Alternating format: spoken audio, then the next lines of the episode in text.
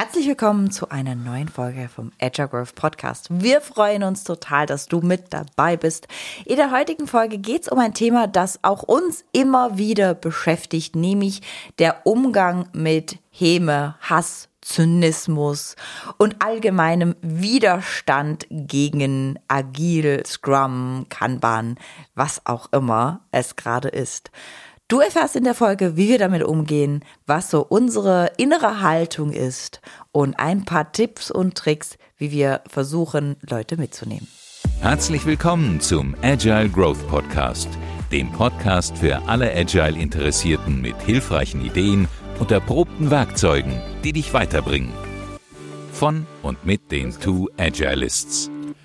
Herzlich willkommen zum Agile Growth Podcast. Hier sind Jasmin und Kai und wir helfen Menschen dabei, die Versprechen agiler Vorgehensweisen in der Praxis einzulösen, ohne IT-Wissen vorauszusetzen. Schön, dass du wieder zuhörst. Langsam ist ja der Herbst hier eingekehrt. Zumindest wir sind gerade durch den satten Regen hier in unser Büro reingewandert und äh, haben uns mittlerweile hier ganz gut eingerichtet, sind der Marfinex Technologiezentrum hier in Mannheim und ähm, haben drei richtig schöne Büros mittlerweile. Wir haben ein bisschen nochmal umgestaltet und aufgeräumt und das war so ein bisschen unser Takeaway aus dem langen Sommerurlaub, wenn man so wenig hat und zum kleinen Camper unterwegs waren wir ja, dann stellt man nochmal fest, ähm, dass das irgendwie auch schön ist, was weniger zu haben, noch ein paar Sachen verschenkt und irgendwie ein bisschen Klarschiff gemacht und das gefällt mir richtig gut. Insofern sind wir jetzt auch in einem anderen Raum, in dem wir podcasten. Vielleicht erinnerst du dich noch dran, vor irgendwie zwei Jahren waren wir noch in unserem Kleiderschrank. Ja, da waren Dann zwischendurch waren wir mal im Auto, unter anderem bei der Zugspitze. Man hört auch den Herbst meiner Stimme an, die ist heute so richtig schön sexy, ein bisschen erkältet. Wunderbar. ähm, ja. Ja, also dieser Podcast entwickelt sich weiter und der Herbst ist für uns immer so ein bisschen die Zeit der Einkehr. Irgendwie gefühlt noch mehr als die Weihnachtszeit, die könnte das ja auch sein, aber ähm, ich glaube, Kai und ich haben so eine richtige Hassliebe mit dem Herbst irgendwie, ähm, weil es ist die Zeit der Einkehr, die Zeit auch der Erneuerung, wo alte Dinge gehen dürfen, neue Dinge kommen dürfen. Ähm, ganz viel innere Entwicklung bei uns auf jeden Fall immer stattfindet, war gefühlt auch schon immer so, seit ich denken kann. Also deswegen, ich mag den Herbst, ich mag die Farben ähm, und so dieses, ach, es steht Arbeit an, das mag ich dann manchmal nicht so. Wenn ich durch meinen Widerstand durchgekommen bin, dann geht's aber auch voran und ich bekomme wieder ein richtig gutes Lebensgefühl. Ähm, und in der Folge geht's auch um Widerstände. Und zwar Begegnet dir das vielleicht, wenn du in deiner Firma unterwegs bist oder vielleicht auch in dir selber zwischendurch, dass so ein gewisser Zynismus aufkommt, so ja, was soll dieses Agile denn überhaupt? Das bringt jetzt auch nichts Besseres, das ist doch nur ähm, alter Wein in neuen Schläuchen. Manchmal begegnet einem sogar regelrecht Hass. Also manchmal, wenn wir beim Kunden unterwegs sind, hm, stellen wir Termine ein für Erstgespräche, gehen in die Kontaktaufnahme, Termine werden einfach wortlos abgesagt, ähm, Leute kommen nicht oder sind super feindselig. Das kommt schon auch mal vor weil natürlich mit diesem, da kommt ein externer Berater oder da kommt ein Agile Coach, da kommt ein Scrum Master, ganz schön viel einhergeht für viele Menschen. Emotionen, Vergangenheitsgeschichten, da kommt unglaublich viel Unglaube, ähm, manchmal auch Missverständnisse und da kommt schon ganz schön viel auf einen zu als Agile Coach, der so reingeht und eigentlich ja nur Gutes möchte. Ja, ich habe auch schon mal sowas gehört wie, wenn hier agil gemacht wird, dann gehe ich. Ja, also es gibt schon Menschen, die sind da sehr, mh, hm, ja, die sind da sehr in ihrer Emotionalität. Ich finde das ja irgendwie gut, wenn die Leute das auch ausdrücken, statt es nur für sich zu denken. Also ich finde, ausdrücken ist da schon mal ein Schritt nach vorne, wenn man es dann wenigstens mitkriegt. Und jetzt hast du, Jasmin, eben gesagt, ähm, im Intro Leute mitnehmen. Ich habe da immer mit diesem Mitnehmen irgendwie so ein Störgefühl. Also mit diesem Wort an sich. Das mir, mir fiel nur kein besseres okay. ein. Okay, dann sind wir da vielleicht auch irgendwie beieinander. So, weil dieses Mitnehmen klingt ja irgendwie so, so, ich weiß, wo die Richtung lang geht und du musst jetzt hier in meine Karre einsteigen, damit wir da hinfahren können. Ähm, also vielleicht, vielleicht erstmal so, wo kommt denn eigentlich dieser Widerstand her? Also wir als Agile Coaches oder Scrum Master oder vielleicht auch du als Führungskraft hast eine gewisse Vision, wie dieses Team ticken dürfte oder wie es dem Team besser gehen würde, um mal mehr in so einer Servant Leadership Haltung darüber nachzudenken. So, und jetzt ist das ein Veränderungswunsch, der von außen irgendwie kommt, ja, von wem auch immer, aufoktroyiert vielleicht, dass sich dagegen erstmal ein Widerstand sträubt. Ich glaube, und das ist schon mal der erste wichtige Schritt, ist irgendwie auch normal. Also, welche Veränderung geht denn ohne Widerstand, ohne jegliche Widerstände einher in unserer Gesellschaft? Ja, schau dir an, keine Ahnung, die Politik setzt eine neue Richtung. Es gibt doch immer eine Gruppe, die dagegen ist. Immer.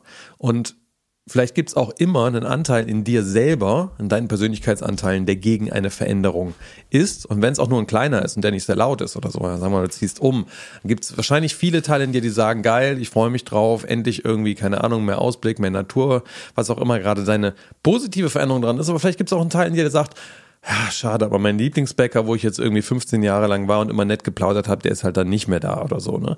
Also selbst in, in einem, so auf der Mikroebene hast du ja schon verschiedene Anteile, die da miteinander im, auch im Widerspruch stehen können und auch in einem Widerstand sein können. Natürlich haben wir das auch auf einer Makroebene von Team, von Abteilung, von Organisation, von Gesellschaft. Und ich und, glaube, damit erstmal Frieden machen ist schon mal ein ganz guter Schritt.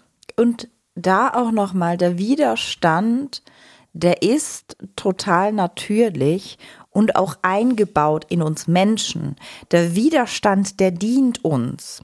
Und das hilft mir auf jeden Fall beim Friedermachen mit dem Widerstand, weil der Widerstand ja im Prinzip ein Risikoassessment-Tool ist. Der Widerstand will uns darauf hinweisen, guck mal, aber guck mal doch da auch hin. Hast du dafür denn alles auch schon Lösungen? Und in den allermeisten Fällen haben wir dafür einfach noch keine Lösungen. Und wenn jetzt ein Mensch ganz krass im Widerstand zur Veränderung ist, dann hat der oft gute Gründe, die wir noch nicht adressiert haben. Und diese Gründe, die darf ich mal erörtern. Was wir jetzt ganz oft machen als agile Coaches und da kannst du, also du kannst ja zum Beispiel die Küber-Ross-Kurve angucken etc. Wie, wie passiert denn so Veränderungen im Menschen? All diese Modelle sind falsch. Hm, gewisse sind hilfreich. Die Kübel-Ross-Kurve finde ich jetzt hilfreich. Ne, so am Anfang geht man halt wirklich einen krassen Widerstand und den krassen hier ist doch alles gut. Ganz oft. Und was wir ganz, ganz oft dann machen als agile Coaches, die ja nur Gutes wollen, mache ich übrigens dann auch manchmal, ähm, wenn ich nicht so ganz in meiner Mitte bin, ist Leute mit Argumenten zu erschlagen. Dann haben die ein Argument, warum Agile jetzt scheiße ist und ich habe ein Argument, warum Agile geil ist. Und dann gehen wir ins Argumente-Battle. Und auf einer Sachebene ist das eigentlich auch völlig fein. Und wenn man, weiß ich nicht, bei den Toastmasters oder so, ähm, was zu Rhetorik äh, ausprobieren geht, dann kannst du schon auch auf, auf einer argumentativen Ebene ähm, mit ein paar Menschen kann man argumentativ überzeugen. Das ge geht schon. Aber ich würde sagen, so im Durchschnitt der Leute, mit denen man arbeitet, ist eigentlich so dieses Argumentieren, um die größere Wahrheit dahinter zu finden, nicht so ein gut funktionierender Modus. Und meistens wenn wir dann argumentieren, vielleicht kann ich den Mensch sogar überzeugen, kognitiv, aber wenn der kein anderes Verhaltensmuster hat oder kein, keine andere Erfahrung hat, dann wird er auch einfach nichts ändern. Dann ist er vielleicht kognitiv jetzt mal mitgegangen, aber wirklich verändert hat er nichts. Und mh, mm, der Punkt am Argumentieren ist manchmal auch, dann ist der Mensch vielleicht kognitiv mitgegangen, hat sich aber in dieser Argumentation definitiv nicht gesehen gefühlt und verlässt dann auch den Termin, der, die Diskussion, das Mittagessen mit einem sehr schalen Gefühl weil er oder sie dann nicht gesehen wurde da drin. Der hat eher verloren und du kennst das vielleicht auch, wenn so ein, wenn du so einen richtig schleimigen Versicherungsvertreter mal jemals erlebt hast. Sorry, dass ich die Branche jetzt so hole. Ich glaube, ich habe das so oft gehabt. Es gibt auch gute Versicherungsvertreter. Es, es, es gibt auch gute und äh, so, aber wenn die irgendwie ein bisschen zu hart darin geschult worden sind, ähm, den anderen irgendwie, also dich so weit zu belullen, dass du dann irgendwie geht der dann und dann so, so zehn Minuten später merkst du so, ein, so ein Kaufreuegefühl irgendwie, ne? So irgendwie steigt was in dir auf, denkst du so, ja, bei irgendwas war in diesem Gespräch jetzt komisch, oder? So. Äh, und genau. dann ist und das, ein guter Indikator dafür, dass, ja, äh, dass sich der andere halt irgendwie über, über den Tisch gelabert hat. Und das fühlt sich für den Versicherungsvertreter voll geil an. Das fühlt sich für dich als Agile Coach auch voll geil an. Du hast ja gewonnen in dem Termin. Du raffst es meistens dann gar nicht, dass sich der andere betrogen, nicht gesehen, irgendwie komisch fühlt, weil der Termin ist ja für dich vorbei, lief ja voll gut. Der andere macht ja jetzt mit, alles toll. Äh, aber meistens schürt es noch mehr Widerstände. Deswegen, was tun wir eher, wenn so Widerstände aufkommen? Wir machen Frieden mit dem Widerstand. Ähm, das ist ein innerer Prozess. Ganz oft heißt das, ich gehe zu Kai und motze mal über wen auch immer, das Team, den Kunden, ähm, unser eigenes Team was auch immer gerade in Widerstand das ab und äh, erkläre ihm, warum alle Menschen Vollidioten sind und warum ich denn die Weisheit mit Löffeln gefressen habe. So ungefähr läuft das wirklich ab, bis mir Kai dann sagt, okay, gut, jetzt hast du gemotzt und was steckt dahinter? Welche Wahrheit siehst du nicht? Also ganz dieses Prinzip, ne? Jeder hat recht, aber nur ein bisschen. Welche Wahrheit siehst du nicht? Welche, was steckt hinter diesen Widerständen? Was ist die Weisheit hinter dem Widerstand? Und das kann mehrere Dinge sein.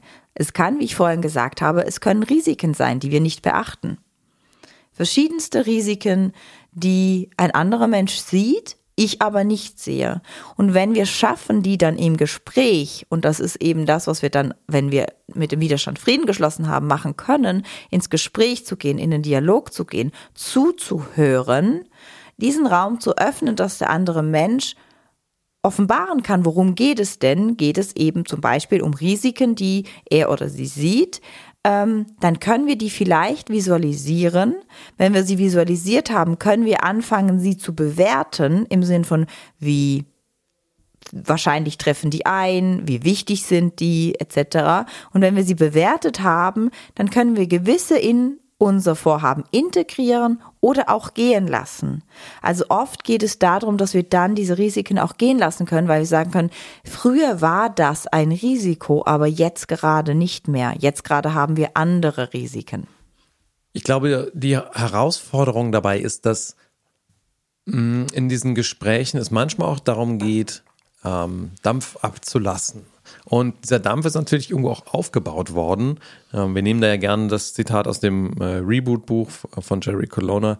Ähm, if it's hysterical, it's historical. Und da ist also schon die Frage, was lief denn vorher? Und wenn man da mal so reingeht, dann gibt es ganz oft eine Vergangenheit innerhalb der Organisation oder des Teams oder von dem persönlichen Menschen in einem anderen Unternehmen, wo es um agiles Arbeiten ging. Und dadurch, und ich meine, das weißt du selbst als unser Hörer, wie oft funktioniert das gut mit dem Agile und wie oft geht das auch irgendwie den Bach runter und wird falsch gelebt und dann lässt die Führungskraft vielleicht trotzdem nicht los und es ist eher ein Kontrollmechanismus oder die Kultur ist komisch oder es gibt einen großen Teamkonflikt, der super schlecht gehandhabt wird, wo einfach viel Porzellan zerbrochen wird und auch der Scrum Master macht da keine gute Figur drin, diesen Konflikt zu begleiten. Und was nicht alles schiefgegangen sein kann und das hat derjenige, mit dem du gerade sprichst, dann in seiner Historie und das löst auch Gefühle aus, die sind dann geankert an diese Wörter, an diese Konstrukte, selbst wenn das Missverständnisse waren. Und da ist die große Kunst, dafür einen Raum zu geben, dass das erstmal ausgerückt werden kann und die Herausforderung als derjenige, der dieses Gespräch führt, ist wirklich nicht bekehren zu wollen, ist wirklich nicht das, oh, ich finde Agile selber toll und ich diesen ganzen Teil einfach aus dem Fenster zu kippen für das Gespräch und zu sagen, ich höre dir jetzt von Mensch zu Mensch zu, ich möchte deine Vergangenheit da und deine Erfahrungen verstehen und würdigen und da in einem Dialog sein, ohne dass ich dich auf eine Seite rüberziehen will. Und das ist also eine ganz klare Absicht für das Gespräch, nicht den anderen zu überzeugen. Und da darfst du für dich mal reinspüren, kannst du das? Und da auch nochmal ähm, der systemische Blickwinkel drauf. Wenn der Hans-Peter Widerstand hat, dann sind wir als Menschen ganz schnell dabei, den Hans-Peter einfach doof zu finden. Ähm, Mittlerweile, früher war es ja immer der Peter bei mir, weil äh, ich nicht so viele Peters kannte. Mittlerweile kenne ich zu viele Peters, deswegen äh, ist es jetzt der Hans-Peter und ich hoffe, keiner von unseren Zuhörern heißt Hans-Peter. Ähm, sonst muss ich mir noch eine äh, kreativere Namenskombination für ähm, so prototypischen Menschen ähm, einfallen lassen. Aber also wenn du Hans-Peter heißt, ähm, nicht böse nehmen. Aber wenn dieser Mensch, dieser eine Mensch in Widerstand geht, dann sind wir ganz schnell dabei zu sagen, dieser eine Mensch ist halt einfach doof. Der rafft's nicht oder der hat zu viel in der Vergangenheit erlebt, der ist ja ganz arm, aber deswegen können wir trotzdem nicht mit dem arbeiten. Ähm, teilweise gehe ich da manchmal mit, nur wenn ein Mensch zu lange in Widerstand ist, dann muss man den auch manchmal einfach rausnehmen, weil er die Bewegung torpedieren wird. Ich glaube, das hat ein ganz kluger Mensch, Kai, du kennst den klugen Mensch, gesagt. Kotter. Ah, Kotter. Es war Kotter. Ähm, genau.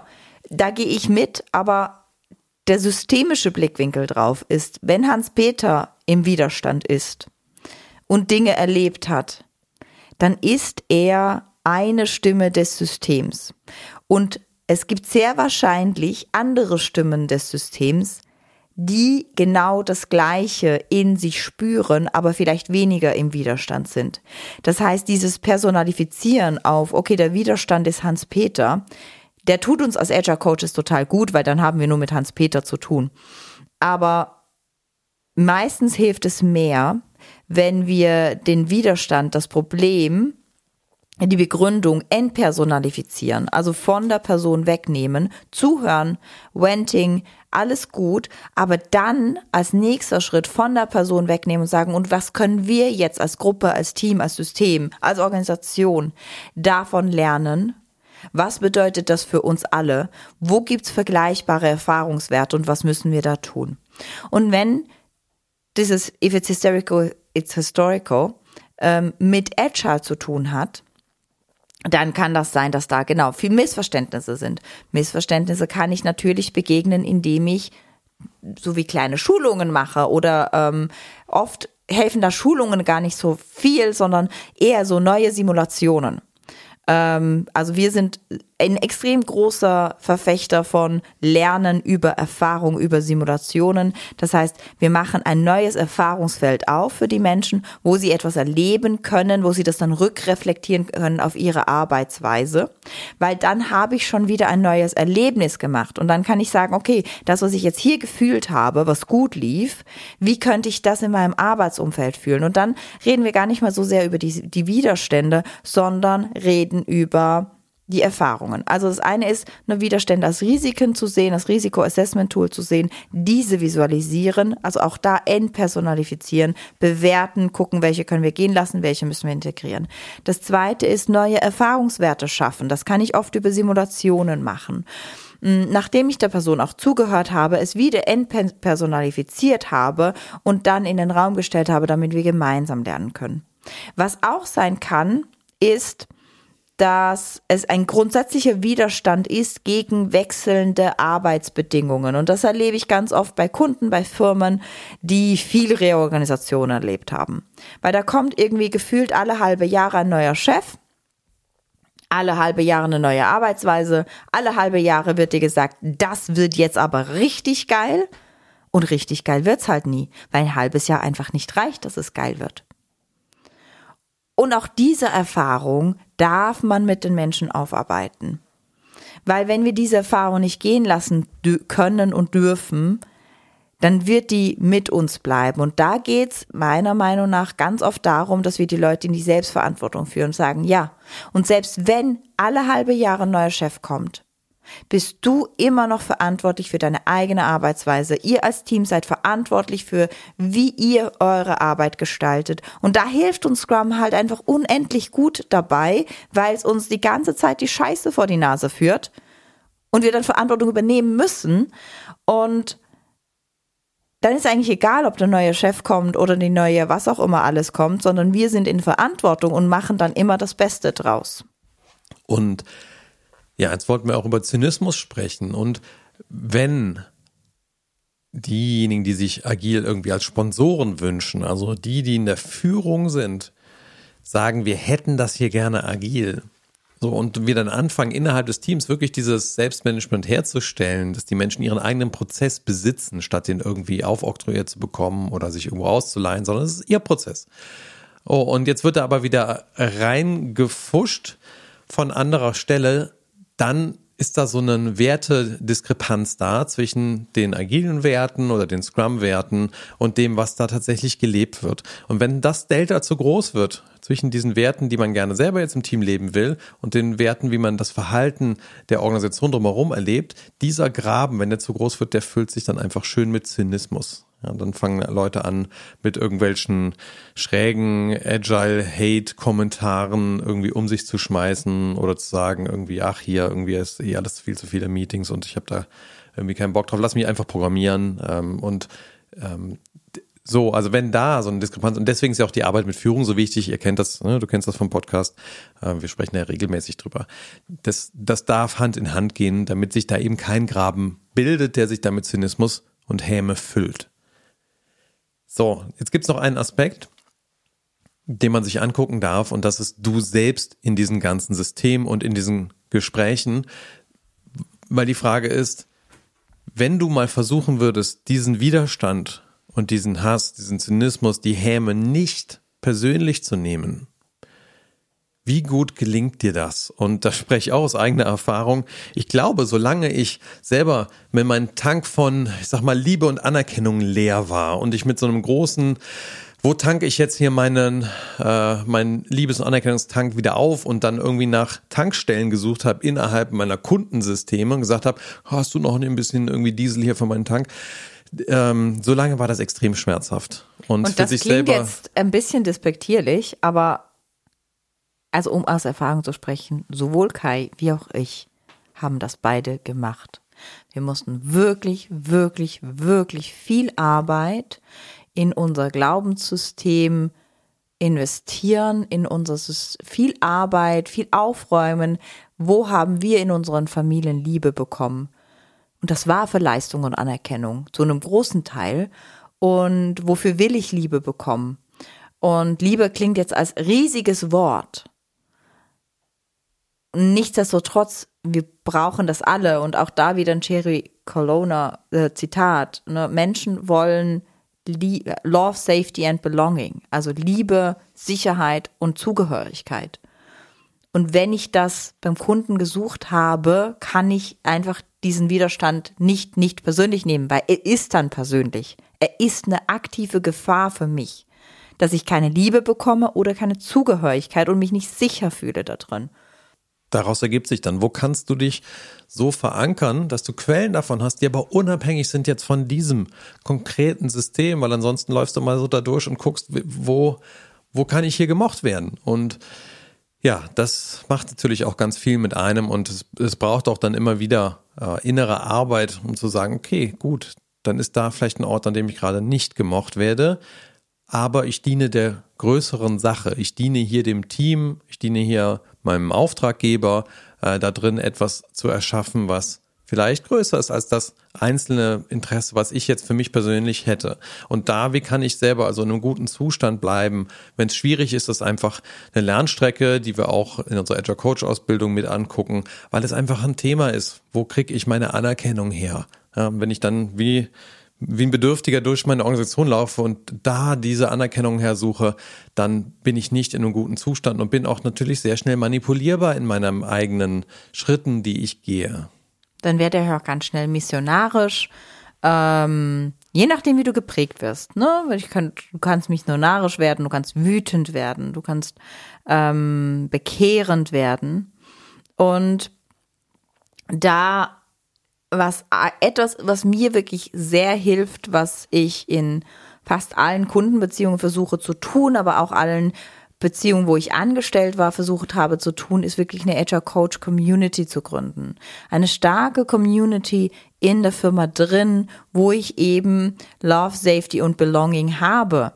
Ähm, wo ich mit meinen Fragen und Problemen hingehen kann. Also das ist nicht nur geil zum Lernen, aber für mich ist das wirklich auch ein Vehikel, um mit Unternehmenswiderständen umzugehen, um die besprechbar zu machen, um auch nochmal auf einer anderen Ebene zu gucken, was heißt denn das für uns und unser agiles Vorgehen. Also in dieser Podcast-Folge mir ist ganz, ganz wichtig, dass der Umgang mit Widerstand einfach unglaublich viel Lernpotenzial für dich als Mensch, für euer Team und auch für euch als Organisation hat. Und ganz oft wollen wir auf Widerstand mit Widerstand reagieren. Und das ist total natürlich. Und auf der anderen Seite verpassen wir dann so viele Lernchancen. Und dafür hier ein ganz, ganz großes Plädoyer. Nutze es für dich für dein Team und für deine Organisation, damit ihr gemeinsam besser werdet? Ich finde, es gibt auch Grenzen von Widerstand. Ich finde, Wörter können zersetzen und wenn man die in einer Workshop-Situation hat und dann auch nicht darauf reagiert als derjenige, der den Workshop leitet, und das bist du ja meistens, ähm, dann macht das auch was mit den Menschen im Raum. Insofern geht es auch darum, wie kannst du Bezug nehmen auf eine starke Kritik, auf eine sehr emotional geladene Kritik, ohne da deinen Ego-Trip durchzufahren. Also wie kannst du dich in dem Moment beruhigen? Ne? Wir haben ja auch schon mal über so Methoden gesprochen, zum Beispiel diese, diese ähm, Box Breathing, haben wir auch in unserem Buch drin, ne? dieses, ähm, wo du vier Sekunden einatmest, vier Sekunden hältst, vier Sekunden ausatmest und dann nochmal leer hältst. Ähm, das, ich übe das ja immer an der Ampel, wenn ich eine rote Ampel habe, dann box breathe ich immer, habe ich mir irgendwie so als Trigger gesetzt. Und also das, was wir Frauen mit Beckenbodentraining machen, macht kein mit Box Breathing. Okay, da kenne ich mir jetzt nicht so aus, aber ähm, genau. Und in dem Moment, wo dann das in deinem Workshop-Raum passiert, das abrufbar zu haben, dass du dich schnell die triggern kannst über irgendeinen Mechanismus, um eben nicht patzig zurückzuhauen, aber schon bestimmt die Grenzen wiederherzustellen von deinem psychologischen Raum. Und wir haben ja in der Folge, ähm, wie du deine Moderation aufs Next Level hebst, auch nochmal mehr darüber gesprochen, über Host Leadership und diese Ideen dahinter. Ähm, das brauchst dann auch. Also den, den Raum dafür bieten, aber ihn auch eingrenzen, sodass er verarbeitbar bleibt für die Leute und für dich selbst. Und an der Stelle ist es für mich auch immer unglaublich wichtig zu differenzieren. Habe ich gerade im Workshop-Widerstand, den ich hier bearbeiten kann? Oder habe ich etwas, was ich außerhalb bearbeiten muss und darf? Und das darf ich dann auch direkt erwähnen. Also, ein Widerstand ist okay. Mm, wir wissen, dass ungehörter Widerstand zu Hass und Zynismus werden kann. Und da darf ich, glaube ich, darauf hinweisen, Ne, was, was kann passieren, was passiert gerade in uns? Also da darf ich auf die Metaebene gehen und das auch wieder als Weisheit der Gruppe zurückspiegeln. Mm, und manchmal ist da aber so viel Widerstand und dann was bei mir passiert, ich fahre dann mit meinem Plan fort, weil es ist ja gerade wichtig, dass wir Folgendes und jenes erreichen. Und das gelingt mir aber besser, wenn ich zu zweit im Raum bin, weil ich, weil wir dann immer halt abwechseln und deswegen sind wir auch so große, große, große Fans von Co-Coaching oder Co-Workshop-Leitung, selbst wenn die Gruppen acht Leute sind. Ich bin einfach gerne zu zweit drin. Das ist für die Gruppe so viel besser, weil dann der zweite eintreten kann und sagen kann, hey, ich, du stiefelst gerade deinen Plan durch, aber hier ist gerade so viel Widerstand, das hilft gerade nicht. Und da habe ich ein Workshop-Format, das habe ich von einem befreundeten Trainerkollegen geklaut. Nee, er hat das mal in einem Training, wo ich co-trainiert habe, erwähnt und seitdem mache ich das einfach öfters. Also wenn wirklich ganz viel Widerstand ist, dann zu sagen, dann geben wir dem auch Raum. Dann machen wir das, was wir jetzt machen wollten, nicht. Wir bestimmen aber, wann wir es machen werden. So, dann können wir das ad acta legen und dann machen wir agiles Scheiße, weil. Oder bla bla bla ist Kacke, weil. Und dann machen wir mal ein Brainstorming drauf. Warum ist denn das jetzt alles doof? Was ist denn da alles? Und dann fangen wir das an zu clustern. Und dann kommt die nächste Frage und die ist wichtig. Was daran ist unsere Organisation? Was daran ist wir als Team, wie wir bestimmt haben, dass wir arbeiten? Und was daran ist wirklich Agil, Scrum, Kanban, was auch immer ihr da reingesetzt habt, was scheiße ist. Ähm, und ganz oft kommt da raus, dass Agil eigentlich gar nicht scheiße ist, dass gar nicht so vieles an Agil hängt, sondern vieles an der Organisation hängt, vieles an dem, wie wir es als Team umgesetzt haben, an Unwissenheit, an Missverständnissen hängt und damit kann ich dann aktiv arbeiten. Also wir machen das auch bei unseren Kindern ganz oft. Ähm, Schule ist scheiße, weil. Schule ist scheiße, weil. Nein, nicht das. ähm, aber das Grundprinzip ist ja, dem, was da ist, Raum zu geben.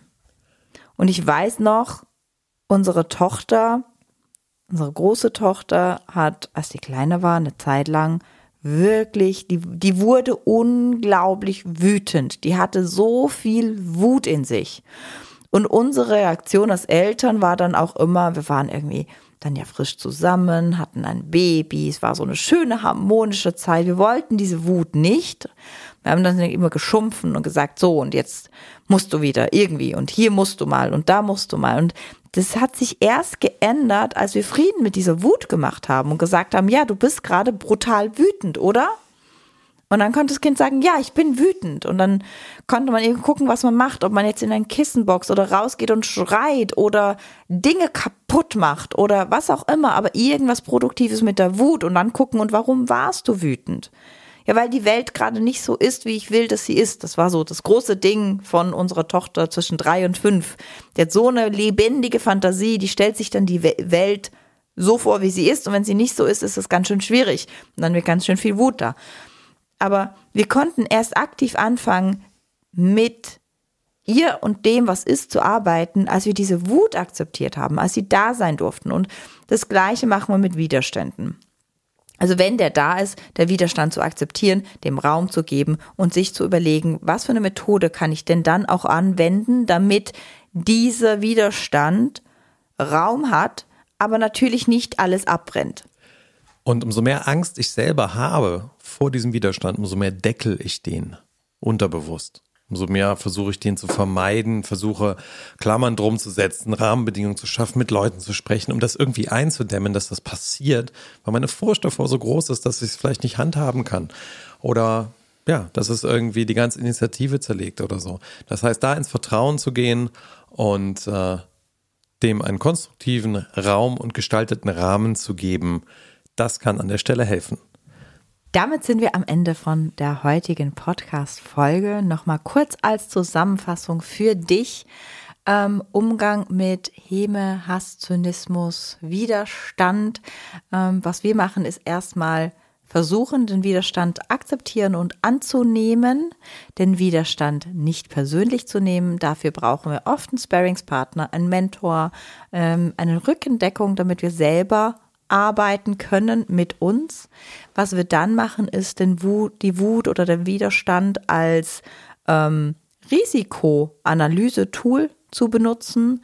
Also es das heißt, dem Widerstand Raum zu geben, Leute ventilieren zu lassen, ähm, zu Wort kommen zu lassen, Leute zu sehen in ihrem Widerstand und zu gucken, gibt es Risiken welche wir adressieren können, welche wir sichtbar machen können, welche wir weiter integrieren können oder gehen lassen dürfen? Oder gibt es alte Geschichten, die im Raum sind, die verarbeitet werden dürfen? Oder gibt es ähm, Dinge, nicht integrierte Dinge in dem Raum, in dem System, welches wir auch welchem wir auch Raum geben dürfen, um es zu verarbeiten. Wichtig dabei ist uns immer Grenzen zu setzen. Wo sind meine Grenzen? Wo sind die Grenzen der Gruppe? Damit dieser Widerstand produktiv genutzt werden kann und nicht in die Abwärtsspirale reingeht. Und die unbequeme Wahrheit noch am Schluss. Manchmal hilft auch gar nichts, außer dass der Mensch woanders hingehen darf, weil es viel besser passt für den und für alle anderen. Weiß ich, will man nicht so hören, ist aber manchmal auch so. In dem Sinne, schön, dass du uns zugehört hast bei diesem, ja, ich glaube, Thema, das äh, viele Agile Coaches bewegt. Wie gehe ich mit Widerständen um, mit Häme, Hass und Zynismus? Und wir freuen uns, wenn du diesen Podcast weiterempfiehlst an andere Leute, die auch strugglen mit dem Thema, oh Gott, wie gehe ich mit diesem Widerstand hier in dem System um? Und falls du noch tiefer lernen möchtest, wie du mit Widerstand umgehen kannst, wie du eben diese eigene Arbeit auch machen kannst, damit du wieder sehr produktiv mit Widerstand umgehen kannst. Über genau solche Dinge reden wir in unserer Agile Coach Ausbildung und die nächste Kohorte startet im März. Wir freuen uns, wenn du mit dabei bist. Und bis ganz bald. Bis ganz bald.